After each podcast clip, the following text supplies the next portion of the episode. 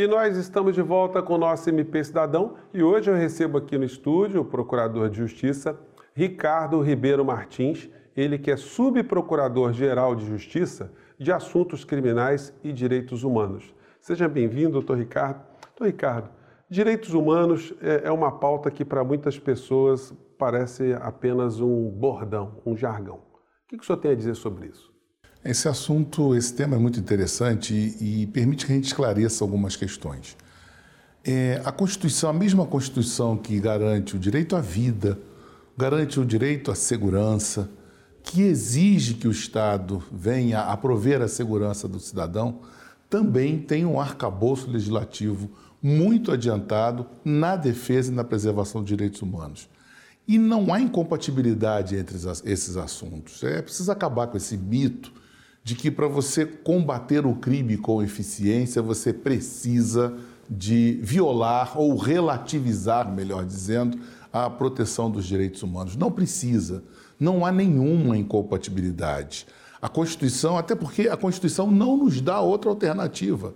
A Constituição quer que a gente encontre o meio termo exato entre a eficiência na, no serviço de segurança que é prestado pelo Estado, a eficiência da justiça, que é muito importante, da resposta jurisdicional ao crime e também na preservação dos direitos humanos. Uhum. Não dá, não há. É, é, como se a gente pudesse justificar o combate ao crime com a prática de um crime. Uhum. Vou combater, vou praticar esse crime porque eu preciso praticar esse crime para combater outros crimes. Não há, não há necessidade disso. O Estado pode ser eficiente, o Estado pode ser é, proativo e, ao mesmo tempo, respeitador dos direitos humanos. Pregar isso, pregar qualquer coisa fora disso, é violar a Constituição. Pois é, doutor Ricardo, aí a, os meios de comunicação precisam até fazer a meia-culpa também. Isso é um problema universal, não é só no Brasil. Né? Na América Latina inteira, a gente, nos países latinos, existe uma programação que eles chamam de TV basura, ou seja, TV lixo. Os apresentadores de vários programas no Brasil, eles acabaram durante décadas fortalecendo a ideia de que é, direitos humanos são direitos para bandidos. Como é que vê essa questão? É, eu, eu acredito muito isso. Há uma, uma, uma atuação fraca do Estado mesmo. Né? É, onde eu acredito isso é o desespero das pessoas. A pessoa fica desesperada, a pessoa, cada vez que vê um episódio de violência nas ruas, ela começa a não acreditar mais nas instituições. Aquela sensação de segurança pública que é tão importante na vida da gente, que a gente não tem, pelo menos no Rio de Janeiro, né? Essa, de, essa sensação, de, essa ausência da sensação de segurança pública é que faz com que as pessoas fiquem no desespero. E esse discurso da violência, da resposta imediata, da, do justiceiro, da justiça pelas próprias mãos, esse discurso encontra eco. Ele encontra eco nessa, nessa desconfiança do cidadão. Infelizmente é isso, quer dizer, eu não consigo, eu não, não, não olho para esse cidadão e vejo um cara mau. Eu não separo as pessoas entre pessoas boas e pessoas más. Eu vejo aquele camarada como um camarada desesperado. Ele quer uma resposta. Né? Quando ele vê é, é, uma pessoa. E aí, o sistema penal muitas vezes ele tem essa responsabilidade. É, eu não posso trabalhar nos extremos.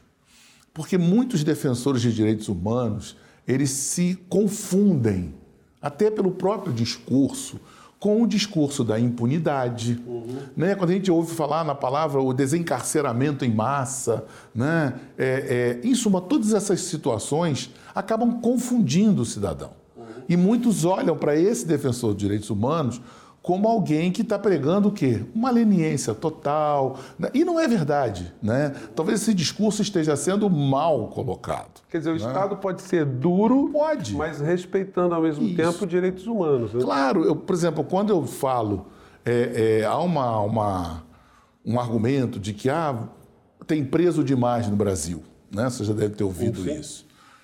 Se você olhar pelos números relativos, isso não é verdade. O que tem é péssimas, horrorosas, horrendas, horripilantes condições de encarceramento. Isso sem dúvida alguma. Né? Sem dúvida alguma que quanto mais políticas de, de, medidas alternativas, a prisão melhor, ninguém, tem, ninguém discute isso. Né?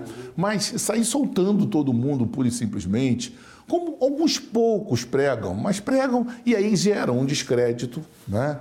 É que é, é que assusta o, o outro cidadão. E realmente, às vezes, algumas respostas penais são extremamente brandas. Eu costumo dizer é, é, que a gente tem uma, um código penal desproporcional. Se você cegar uma pessoa, a sua pena fica entre 2 e 8 anos. Uhum. Não é razoável. Uhum. Se você deixar uma pessoa tetraplégica, sem vontade de matar, mas numa agressão deixá-la dois a oito anos. Sabe qual é a pena do furto qualificado? Se eu entrar na sua casa, arrombando a porta, pegar uma televisão velha que está na sala e sair, sabe qual é a pena? Dois a oito. É a mesma pena de eu entrar na sua casa, enfiar uma faca nos seus dois olhos, uhum. dois a oito. Isso gera um descrédito. Sim. Gera descrédito quando, num crime de homicídio, um crime gravíssimo, e a gente vê personagens aí toda hora, o cara já está em casa. O cara, daqui a pouco, ele está no semiaberto. Ele joga uma criança pela janela, ou mata os pais, e ele já está no regime semiaberto. Quer dizer, é, a, a, a, o, o, o cidadão identifica isso como uma política de direitos humanos.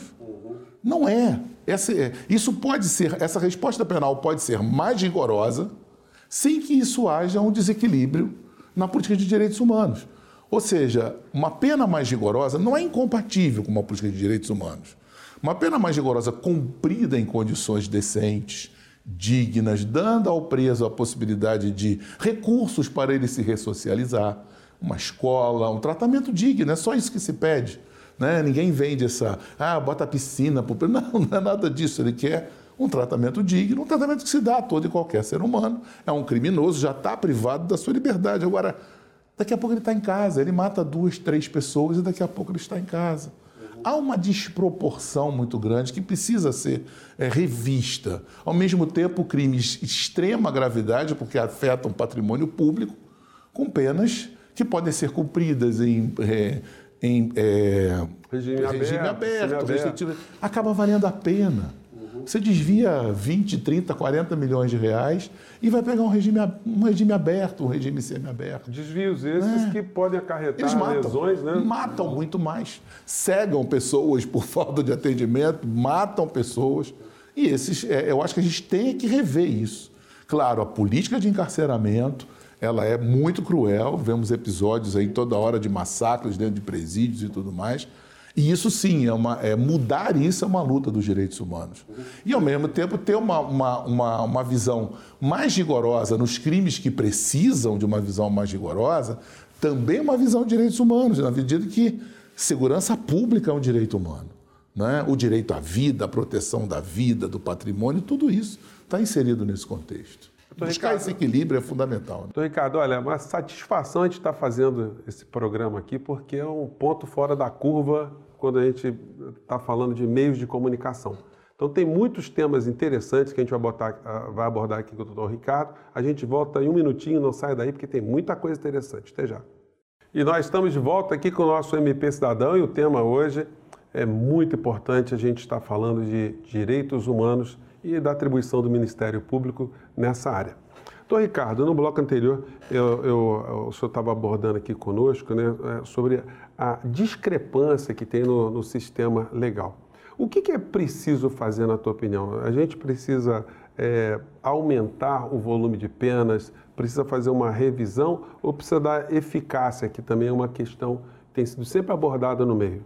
Olha, uma frase que a gente aprende sempre é, em direito penal é que muito mais importante do que o tamanho da pena é a certeza da aplicação dela. Eu acho que o Estado fracassa quando ele não consegue solucionar. Né? Hoje, no Rio de Janeiro, a estatística brasileira, você não consegue solucionar quase 80% dos crimes. O país que tem o maior número de homicídios no mundo leva ao tribunal 5, 6, 7% dos autores. É muito pouco. Então, eu acho que você precisa hoje modernizar a polícia. Eu acho que é um investimento que é, sai mais barato do que aumentar, é, do que investir no sistema prisional. Modernizar a polícia, descobrir a autoria dos crimes. É, eu, eu, outro dia um amigo meu brincando comigo, ele diz assim, ladrão no Brasil usa capacete, porque ele tem medo da câmera, mas ele não está de luva. Sim. Porque ele não tem medo da polícia técnica é, é um pozinho, gente. Vai lá, pegou a, a impressão digital, viu, e aí o autor está ali. Sim. Né? O, o cara que está furtando o seu carro não usa luva. E ele vai deixar seu carro em algum lugar e está cheio de impressão digital.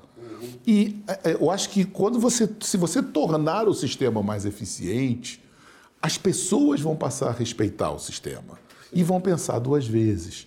Hoje se pratica, claro que o crime tem uma série de outras motivações, inclusive sociais, ninguém nega isso, mas é, essa impunidade que já começa na própria apuração da autoria gera um, um, um descrédito no sistema. E o descrédito gera a, a busca pela solução mais fácil, mais ágil e alimenta esse ciclo de violência clandestina.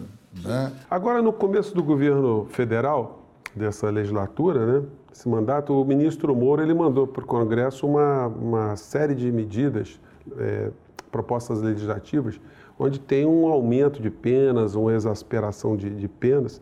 Mas eu pergunto ao senhor, o, o indivíduo que pratica o crime, ele leva em consideração essa dosimetria da pena? Ele diz o seguinte: olha, eu vou praticar esse crime aqui porque esse aqui é um crime que tem uma pena, tem um agravante menor do que o outro. Como é que o senhor vê isso? Você depende da criminalidade. A criminalidade mais sofisticada, aquela que agora se surpreendeu, né? E aquela que hoje, quando eu tenho 61 anos de idade, quando a gente viu pessoas da, da elite sendo presas, cumprindo pena, governadores, senadores e tudo mais, né? Esses vão pensar. O sistema os alcançou. Esses pensam sim. Porque eles vão fazer essa conta. Eles né? pensam e fazem o cálculo. Isso, né? eles vão fazer essa conta. Aquele criminoso do desespero, da rua, ele não sabe, nem, nem vai procurar saber é, se ele usar uma arma de fogo, a pena dele aumenta um ter, dois terços. Se ele não usar a arma de fogo, ele não sabe nada disso. Ele, ele é aquele criminoso que não está preocupado com isso. Né? Ele sabe que uma hora vai ser preso e aí ele vai, aí ele vai saber. Né? Você conversa com muitos que estão no cárcere, eles vão, já sabem direitinho. Né? Agora, a criminalidade é, da elite, vamos dizer assim, do colarinho branco, que assalta os cofres públicos, essa sabe. Uhum. Essa faz esse cálculo direitinho, faz esse cálculo na hora da colaboração premiada, ela faz esse cálculo bem direitinho. Essa teme a pena e ela teme um sistema que passa a funcionar. Enquanto o sistema não funcionava, porque a gente não via isso, não era essa a realidade, elas não estavam nem aí, né? Pode aumentar a pena, não tem problema. Às vezes até aumentavam. Né? Fizemos um projeto de lei, aumentamos a pena. Mas não, aquela frase inicial, não importa o, o tamanho da pena. O, que importa é a certeza da aplicação dela. Agora, é, e a comunidade jurídica, os operadores do direito, doutor Ricardo, o senhor acha que é, as pessoas são influenciadas de alguma maneira por essa ideologia de que os direitos humanos, elas funciona, o direito humano funciona como um, um anteparo, um embarreiramento da eficácia do sistema? Não, não vejo, não. Pelo menos na, na, na, minha vivência de enquanto promotor de justiça na minha relação com os membros do Poder Judiciário, não vejo, não. Eu acho que a gente tem uma, uma perfeita é, visão do respeito à Constituição, até porque fora dela não vejo solução. E esse é o grande desafio do Ministério Público, do promotor de justiça, né? A gente tem que olhar para a vítima e olhar para o réu. E é muito complicado, você tem que preservar, você tem que dar uma resposta para aquela vítima. Eu sempre digo que às vezes a vítima só tem olhando por ela o promotor de justiça. É o, é o membro do Ministério Público que está olhando pela vítima. Eu vejo isso muito no júri, eu fiz júri muito tempo. Na, na, na plateia só tinha os familiares do réu. Pela vítima só falava eu. E ao mesmo tempo eu tenho que olhar para aquele réu e preservar o quê? Todos os direitos dele. Né? Eu tenho que ver esse réu, não, não quero uma confissão sobre, obtida sob tortura, eu não quero que a testemunha minta. Não, você vai falar a verdade, mas se falar a verdade enfraquece a sua prova, que pena. Mas fala a verdade, a gente tem esse compromisso com a lei, que ao mesmo tempo que nos deixa muito confortáveis, né, é um, sempre uma luta mais difícil. Né? A gente não tem um lado, a gente tem um lado da Constituição. Pois é, o Ministério Público, ele no mundo inteiro, ele sempre foi visto como o órgão acusador, né? O órgão que quer a condenação a todo custo. É. E nós sabemos que a terminologia correta é promotor de justiça, né? Aquela a condenação a todo custo é o argumento de defesa, né? Faz parte do debate.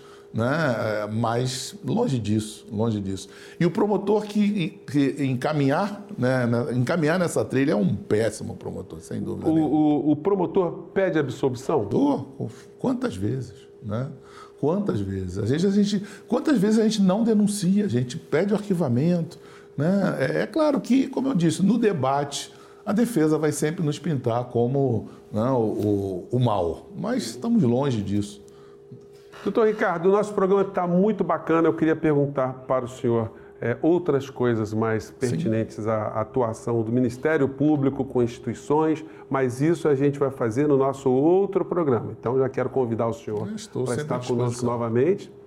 E nós voltaremos a semana que vem com o nosso MP Cidadão. Se você quiser entrar em contato com a gente, mande suas críticas e sugestões para o endereço que está aparecendo aí embaixo do seu monitor. Nos acompanhe pela rede, pelo site do Ministério Público, pelo YouTube e muito obrigado. Doutor Ricardo, mais uma vez, muito obrigado por estar aqui conosco. Sempre à disposição. E até lá, gente.